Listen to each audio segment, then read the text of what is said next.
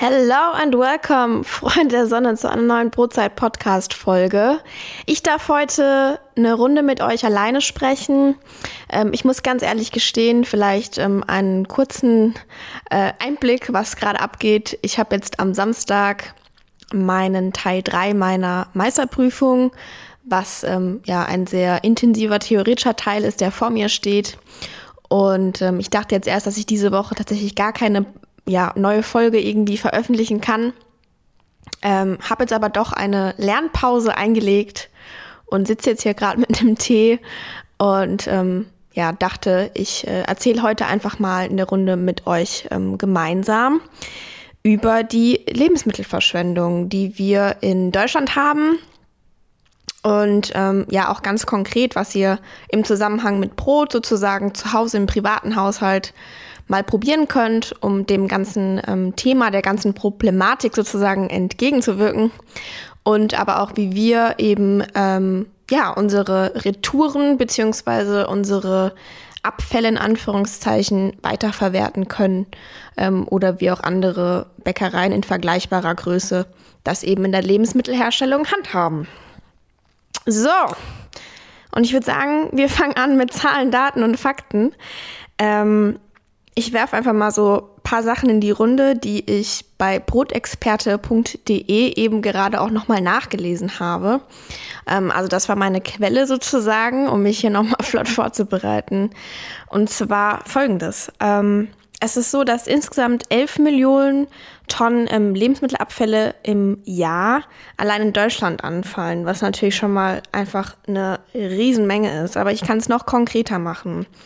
Für den privaten Haushalt gesprochen sind das ungefähr 55 Kilogramm Lebensmittel pro Kopf im Jahr. Ähm, das ist sozusagen eine Studie bzw. eine Zahl, die aus einer Studie, Studie des äh, Bundesministeriums für Ernährung und Landwirtschaft ähm, ja, hervorgekommen ist. Und was ich jetzt ganz, ganz krass fand, jetzt genau zu hören, 14 Prozent davon sind tatsächlich Brot. Und ähm, um jetzt mal die ganzen Zahlen, was ich jetzt gerade schon um die Ohren geworfen habe, außen vor zu lassen, stellt euch einfach vor, das sind sozusagen pro Kopf im Jahr 150 Brötchen. Das ist schon eine Menge. Und ähm, ich glaube, das ist ein ganz cooler Einstieg, heute mal ähm, zu klären, was wir eigentlich privat machen können, und, um gerade beim Thema Brot, Brötchen oder Einkäufen vom Bäcker eben ähm, ja, so ein bisschen den Gedanken oder die Handhabung mit auf den Weg zu bekommen, wie wir das vermeiden, umgehen können. Und ähm, ich möchte da ganz klar sagen, das erste Tool, was man auf jeden Fall beherrschen sollte, ist die richtige Lagerung von Brot. Und eigentlich ist es ganz easy. Ähm, Im Endeffekt ist es einfach so, ihr kauft ja das Brot beispielsweise ähm, jetzt bei uns ganz konkret in so einer Papiertüte oder wenn ihr es geschnitten bekommt in einer Plastiktüte, das wäre jetzt schon wieder nicht so vorteilhaft. Ich würde immer empfehlen, tatsächlich das Brot einfach ähm, ungeschnitten zu kaufen und dann immer ja die Scheiben eben so abzuschneiden, wie man sie gerade möchte. Das ist auch sehr förderlich für die Frischhaltung des Brotes. Und dann könnt ihr das angeschnittene Brot einfach ähm, immer wieder in diese Papiertüte machen. Oder wenn ihr ein tolles Schneidebrett habt, gerade aus Holz oder so, den Anschnitt, also die Oberfläche des Anschnitts dann einfach auf dieses Schneidebrett legen und das Brot einfach so sozusagen rumstehen lassen.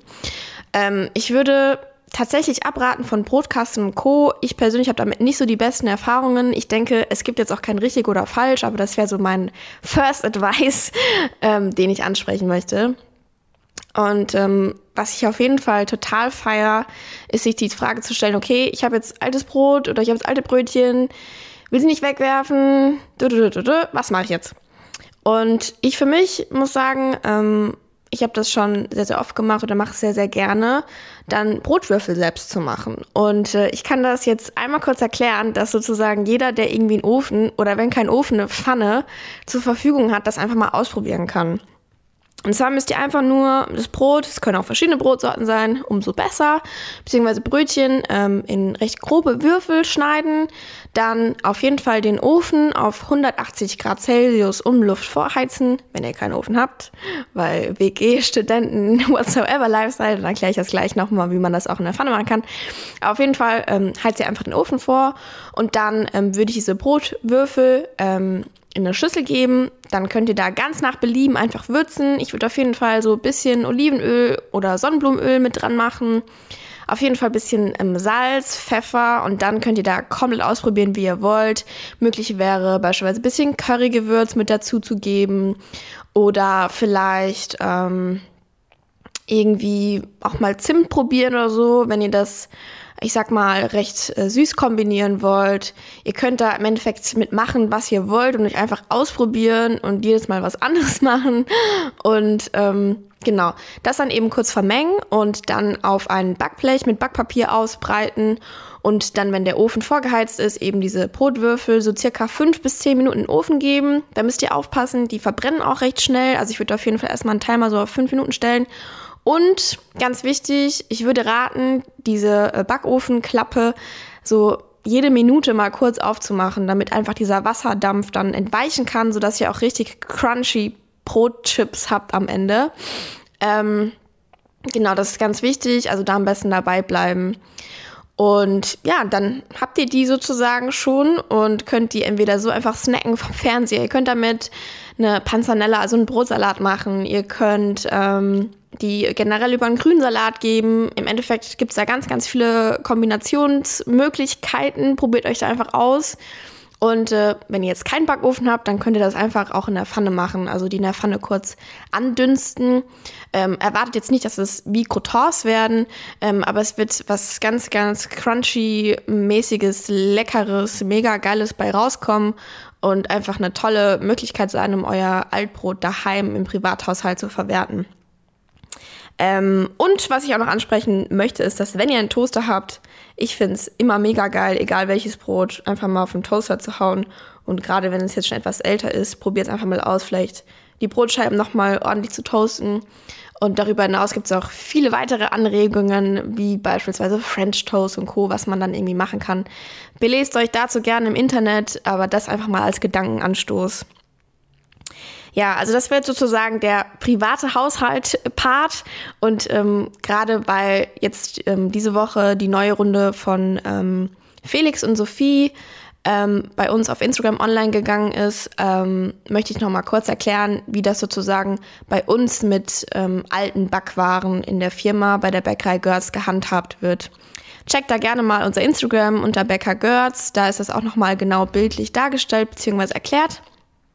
Und ähm, ich möchte das jetzt nochmal kurz aufgreifen und einfach transparent machen, wie bei uns sozusagen die Lebensmittelverwertung von beispielsweise Altbrot funktioniert. Also, first of all, ihr müsst wissen, wir arbeiten auch da mit einem Familienunternehmen zusammen mit der Familie Wefelnberg. Ähm, die ist in Förde am Niederrhein ansässig und hat ca. 40 Mitarbeiter. Und man kann sich das so vorstellen, wir haben natürlich zum einen Teigreste, die schon während der Produktion anfallen und darüber hinaus aber natürlich auch beispielsweise Altbrot, ähm, was als Retoure wieder zurück in die Produktion kommt. Das erkläre ich ganz kurz. Ihr könnt euch das so vorstellen, wir backen ganz fleißig, dann wird alles Gebackene eben an die Filiale ähm, ausgeliefert. Dann ist es aber so, dass am Ende des Tages eben meistens doch ein bisschen was übrig bleibt. Auch da muss man sagen, wir haben ein sehr ausgeklügeltes Kassensystem und versuchen da wirklich unsere Retourequote so gering wie möglich zu halten, aber eben auch so viel wie nötig am Ende des Tages doch noch im Laden zu haben. Weil ganz klar ist, wir wollen euch als Kunden natürlich auch irgendwie am Ende des Tages noch was, was bieten. Vielleicht nicht das ganze Sortiment, aber jeder Kunde soll doch noch was bekommen bis zum Ladenschluss. Und dadurch ist es einfach so, dass ein gewisser Prozentsatz von Retoure eben anfällt. So, diese Retoure wird dann wieder direkt zurückgeführt zu uns in ähm, die Backstube in Rheingönheim. Da kann man auch ganz klar sagen, ähm, dieser Rückführungspart ist komplett ähm, abgetrennt von der reinen Backstube. Wir haben da sozusagen einen Sammelplatz eben für all diese Altbrote und Co. So, und dann ist es eben so, dass äh, an der Stelle die Familie Wefelnberg mit ins Spiel kommt. Die holen dann eben dieses Altbrot beziehungsweise die Teigreste ähm, bei uns ab. Ähm, man kann äh, auch da vielleicht noch eine Zahl nennen. Die haben ungefähr eine LKW-Flotte von circa 20 LKWs und sind damit eben in ganz Deutschland unterwegs und haben sich sozusagen komplett auf diese ähm, ja, Verwertung von, von Altbrot und Co. bei Bäckereien ähm, spezialisiert. So, wie geht's dann weiter. Ähm, es ist so, dass ähm, diese Lebensmittelaufbereitung dann eben ähm, wie folgt abläuft. Erstmal wird dieses Altbrot, also wenn wir jetzt rein von gebackenen Artikeln ähm, sprechen, zerkleinert.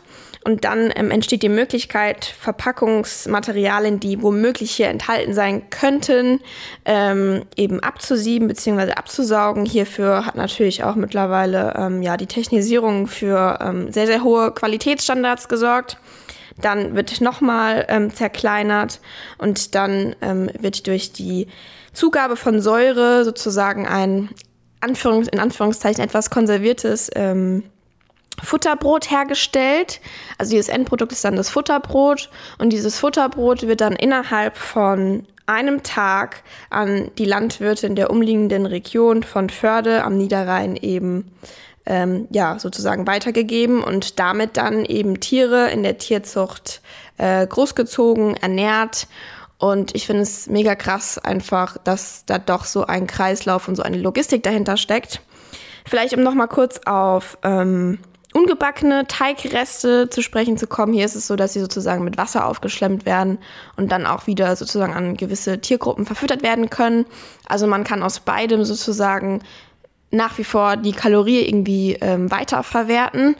Und ähm, ich will damit einfach sagen, es ist nicht so, dass es einfach wegkommt und damit nichts gemacht wird, sondern da steckt ein unglaublicher ähm, Aufwand dahinter, sozusagen einfach ähm, ja aus diesem Altbrot eine weitere Verwertung, eine weitere Kette zu schaffen. Und ja, es gab auch gewisse Kommentare, ähm, jetzt gerade zu diesem Post auf Instagram und dazu möchte ich vielleicht kurz Stellung beziehen. Ähm, die Frage kam beispielsweise auf, warum nicht einfach Mitarbeiter am Ende des Tages irgendwie so die ganzen Sachen mitnehmen können. Man muss ganz realistisch sagen, für die Menge ähm, gesprochen, ähm, das wäre trotzdem nur ein Bruchteil und wir haben hier auch ganz klare Regelungen. Wir haben Mitarbeiterkärtchen, womit jeder Mitarbeiter beispielsweise 50 Prozent Rabattierung auf ähm, ja, alle Brote und Brötchen bekommt und die gerne erwärmen kann, aber einfach irgendwas mitnehmen. Ähm, das ist einfach, ich sag mal, gerade für unsere Unternehmensgröße glaube ich, eine sehr schlechte Regelung, ähm, weil das dann doch auch jeder für sich selbst anders auslebt und interpretiert. Und wir haben damit, ja, also ich glaube, mit der Lösung, die wir haben, sozusagen ähm, einfach eine ganz klare Regelung, die gut angenommen wird, die gut ankommt. Und das ist uns auch wichtig. Aber einfach mitnehmen, das ist für uns irgendwie keine Lösung. Und was ich auch noch ganz toll fand, es ähm, wurde wirklich viel nach To Got To Go ähm, gefragt. Da werde ich mich auf jeden Fall schlau machen. Man muss ganz klar sagen, wir haben viele Filialen, die würden wahrscheinlich hierfür nicht in Frage kommen, aber gerade im innerstädtischen Raum ist das wahrscheinlich auf jeden Fall ein Konzept, was auch für uns ähm, vielleicht ganz gut funktionieren könnte, um am Ende des Tages eben einfach ähm, ja die übrig gebliebenen Artikel zu einem billigeren Preis sozusagen doch nochmal weiterverkaufen zu können.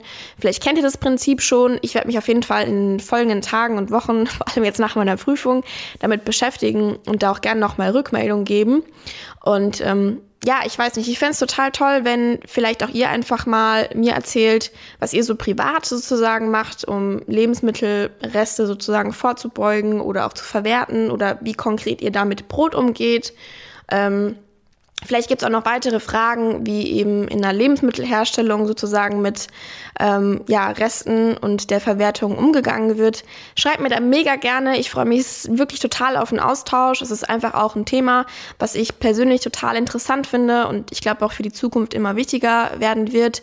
Und ähm, ja, genau, das war so sozusagen so meine kleine Lernpause einmal doch noch effektiv genutzt. Ähm, ich hoffe, dass euch gefallen hat, was ihr gehört habt. Probiert wirklich gerne mal aus, diese Brotwürfel zu machen. Ich finde, es passt einfach mega geil zu allem möglichen. Suppen hatte ich noch ähm, vergessen, sozusagen anzusprechen. Und vielleicht wollt ihr auch mal ein Video so dazu sehen. Schreibt einfach mal. Ähm, ich wünsche euch jetzt einfach ein mega gutes Wochenende und ähm, sage auf jeden Fall bis nächste Woche dann wieder mit einem spannenden Gast aus unserem Unternehmen. Und bis zum nächsten Mal.